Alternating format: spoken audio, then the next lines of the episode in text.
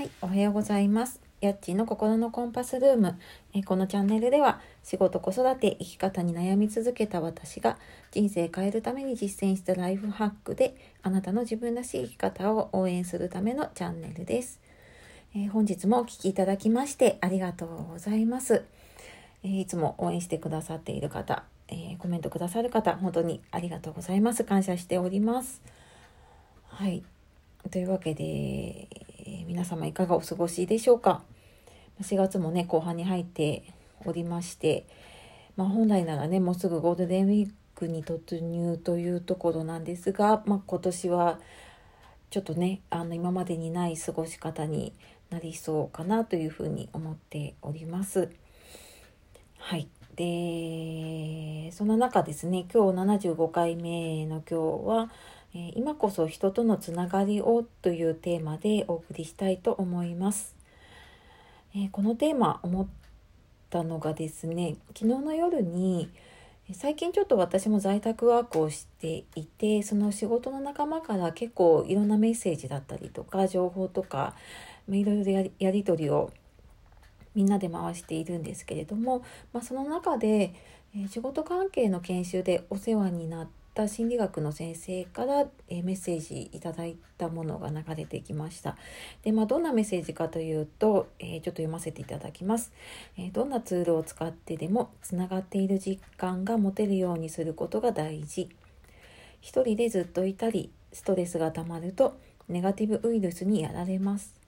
何を考えてもネガティブにしか考えられなくなる。ワクチンは人と話すこと。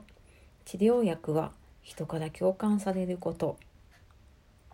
という、まあ、こんなメッセージがですね、あの、LINE グループで回ってきました。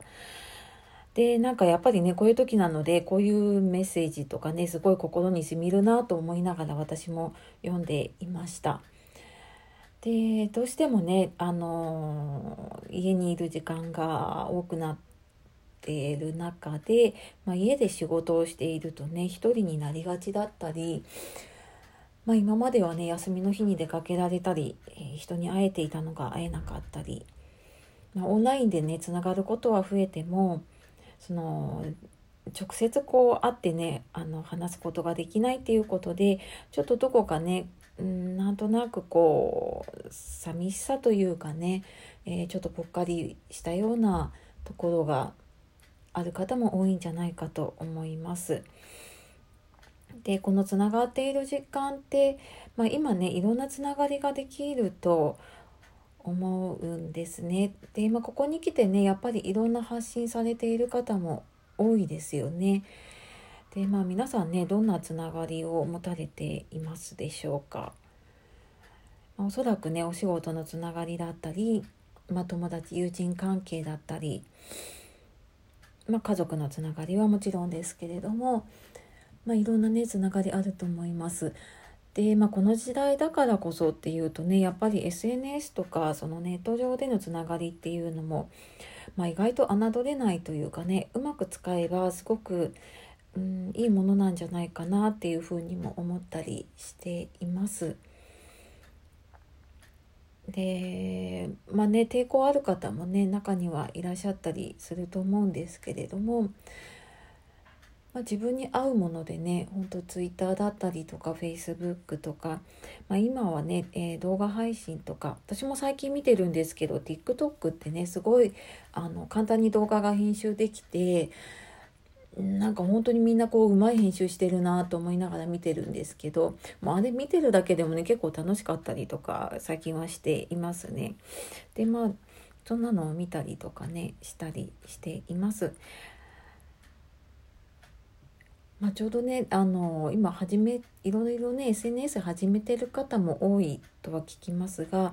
まあ、これを機会にねあの今までちょっとやらなかったなってやりたくてもやれなかったなって思うものを、まあ、始めてみるきっかけにはねすごくいいのかなというふうにも思ったりしています。で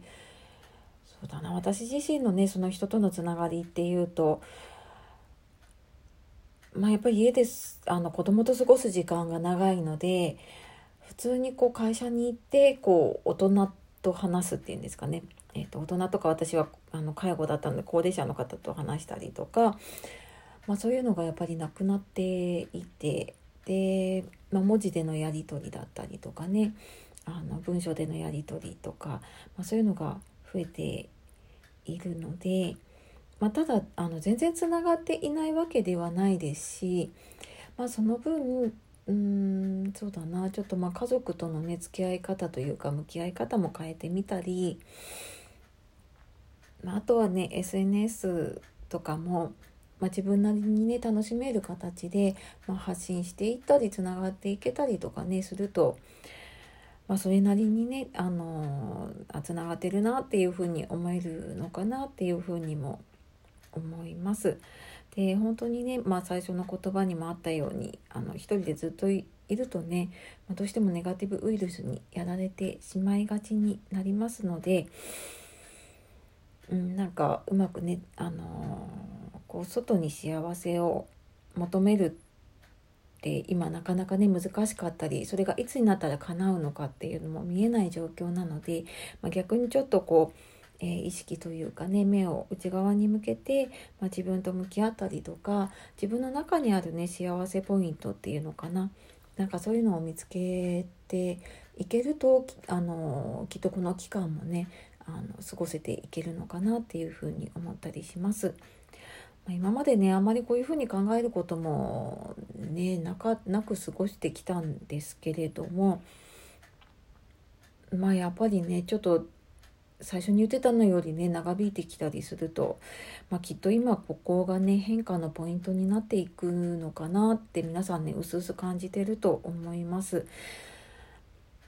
まあ、私自身もそうですけれどもねやっぱり働き方とか人との付き合い方もそうですし、まあ、自分も周りもみんな価値観変わってきてきつつあるのかなってなんか話してたりねいろんなところで聞く話でそんな風にも思います。でまあそんなね変化の時だからこそもうなんかこうやみくもにねこう変化にこう飲み込まれていくっていうよりはまあ一旦ちょっとねあの立ち止まったりとか振り返ったりしてみてで今までのね自分のその働き方とか人との付き合い方とか価値観っていうのを、ま大事にした上で、まあ、自分がどういうふうに変わっていこうかっていうのを考えていくのがねすごく今大事な時なんじゃないかなっていうふうに感じています。なので、えー、私もちょっとうーんなんかいろいろねやらなきゃやらなきゃと思って走り続けているところもあるんですけれどもでもまあここでちょっとやっぱり一旦止まらなきゃいけないなとかまあえーと、現実的にはねやっぱり家に子供とか家族とかがいるとそっちに時間が取られることもねあの多々あって、まあ、現実的にやっぱり自分がやろうと思ってたことができないっていうこともあって、まあ、そんな中でね自分が何をやっていけるのかっていうのをねちょっと考えていかないとうんなんか自分自身がね潰れてしまうかなっていうふうにも感じているので逆にねこうその変化の中でいいふうに変化をしていけるといいかなって思います。まあ本当ねあのー、きっと後から振り返るとねこの時にしかできなかったこととか、まあ、この時の体験がすごくおあ後々ねすごく大きく影響を与えたりっていうことがあるかと思いますので、まあ、本当ね大変な状況だったりとか、うん、目に見えないストレス抱えている方も多いと思いますが、まあ、頑張って、えー、頑張りすぎないで、まあ、あの自分らしくというかねあのマイペースで皆さんでね乗り越えていけたらいいかなというふうに思います。はい、というわけで、えー、今日は今こそ人とのつながりをっていうことで、まあ、そのねどんなツール使ってでもつながっている実感が持てるっていうのがね大事だよっていうお話をさせていただきました。はい、最後までお聴きいただきましてありがとうございます。では今日も素敵な一日をお過ごしください。えー、お仕事終わりの方今日も一日お疲れ様でした。ヤッチーの心のコンパスルームでした。ありがとうございます。さようなら。